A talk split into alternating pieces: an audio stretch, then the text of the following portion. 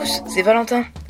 Aujourd'hui, le sujet du jour est Roblox, un jeu vidéo assez connu sur PC où on incarne un personnage, un peu comme Minecraft. Mais dans ce jeu, on ne peut que jouer au jeu créé par les autres joueurs. C'est un jeu gratuit, simple d'utilisation et très maniable. Mais il est conseillé de posséder un bon ordinateur ainsi qu'une bonne dose d'imagination pour pouvoir passer à la création de jeux. Maintenant, je vais vous parler des jeux qui font le buzz en ce moment. Pour commencer, il y a Beeswarm Simulator. C'est un jeu où vous êtes un apiculteur et vous possédez un certain nombre d'abeilles différentes avec plusieurs raretés, communes, rares, épiques, légendaires et événementielles. Ces différentes abeilles sont utilisées pour transformer le pollen que vous récoltez dans les champs de fleurs à votre disposition en miel qui vous permet d'acheter de l'équipement, des nouveaux outils pour récolter encore plus de pollen ou encore des nouvelles abeilles. On peut débloquer de nouvelles zones lorsqu'on a un certain nombre d'abeilles et récolter du pollen encore plus rare. Il existe des éléments sympas. Je vais vous citer les plus importants. Les Royal Jelly, elles nous permettent de transformer nos abeilles en abeilles de plus en plus rares. Mais il ne faut pas en abuser car vous risquez de vous retrouver avec une abeille basique. Les œufs. Et oui, n'oublions pas le plus important. Les œufs nous permettent d'avoir de nouvelles abeilles. Pour info, avec un œuf basique, on a 10% de chance d'avoir une abeille rare, 2,5% pour une abeille épique, 0,5% de chance d'avoir une légendaire. Il existe plusieurs types d'œufs, basiques, en argent, en or et en diamant. Les magasins. Ils nous permettent d'acheter de nouveaux objets pour récolter du pollen ou encore, depuis la dernière mise à jour, des arroseurs automatiques. Ils permettent aux fleurs que l'on coupe de repousser plus rapidement. Il en existe plusieurs raretés et donc des plus chères que les autres. Les ours. Ils nous donnent des quêtes et des récompenses. Ils sont au nombre de 8. Le Black Bear, le premier ours auquel nous ayons accès lorsque nous commençons le jeu. Arrivent ensuite les pandas et Science Bear. Le prochain sur la liste est le Polar Bear. Il y a ensuite la Mother Bear. Et les deux derniers sont les ours événementiels. Au jour où j'écris cette émission, il s'agit du Sun Bear et du Gummy Bear. Les amulettes. Elles ont été ajoutées dans la 7.11. Elles peuvent être obtenues en complétant des quêtes particulières.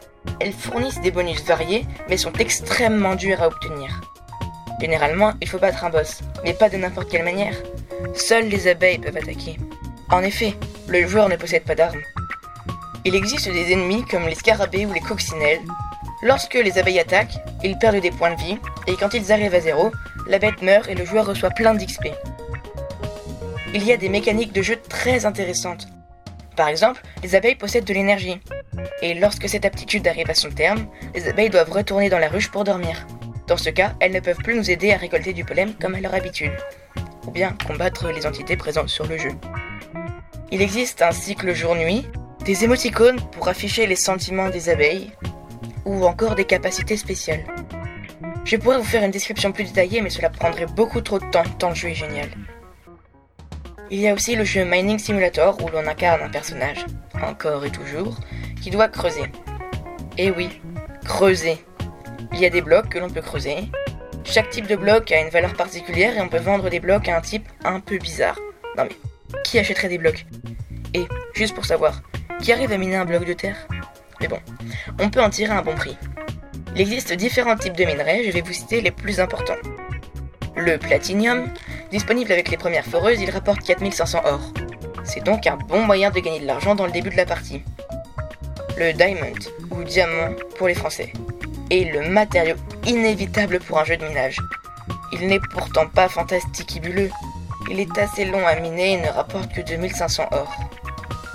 Il y a également des coffres qui nous rapportent de l'argent sans que l'on ait besoin de les vendre. On peut acheter des sacs qui nous permettent d'avoir plus de minerais sur nous. Ils sont assez chers, mais cela est assez réaliste. Évidemment, il y a des outils différents pour miner des minerais de plus en plus rares. Ils ne sont pas trop chers, mais il y en a une quantité phénoménale. Il existe aussi des chapeaux et des animaux aux spécialités différentes, mais je ne tergiverserai pas sur le sujet. Pour plus d'informations, vous pouvez aller sur le site Fandom Wiki qui est assez complet. Le jeu suivant n'est pas vraiment un jeu buzz à proprement parler, mais plutôt un type de jeu. Il s'agit du Tycoon, sûrement que certains d'entre vous connaissent déjà. Donc, on possède des convoyeurs qui nous rapportent de l'argent. Cet argent peut être utilisé pour améliorer les convoyeurs et gagner encore plus d'argent, soit la méthode la plus utilisée, ou bien acheter des objets sur le thème du Tycoon. Il existe par exemple des Tycoon guerre ou super-héros, ou encore ville. il y en a une multitude. Pour acheter une chose, il suffit de marcher sur une plaque rouge généralement. Et pouf L'objet en question arrive comme ça. Alors, soit c'est un livreur super express invisible, soit il existe un portail magique interdimensionnel, soit bah, je sais pas. En tout cas, j'espère que ça vous a plu. Au revoir et à bientôt sur Radioactive, la radio qui explose